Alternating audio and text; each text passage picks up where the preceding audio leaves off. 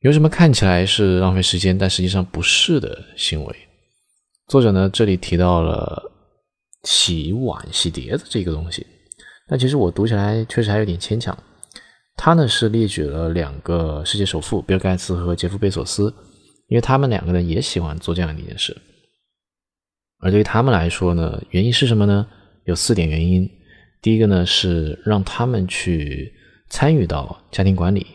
然后呢是从日常的这种工作的状态和模式当中退出来，然后再然后呢是一种结束当天的一种仪式吧，最后呢是给孩子作为一个楷模。Quora selected. What is seen as a big waste of time but actually isn't? From Yasser Chowdhury. A lot of people see dishwashing as the waste of time, but it's the productivity hack of two richest people on the earth.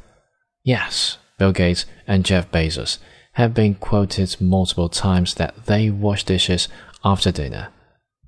Their average wealth is 100 billion US dollars and they can afford at least a million dishwashers each. Why are they doing that? It helps them in playing their part in house management. Break from office routine. Close the day properly be the role model for kids. So next time you see the dirty dishes, you know what to do.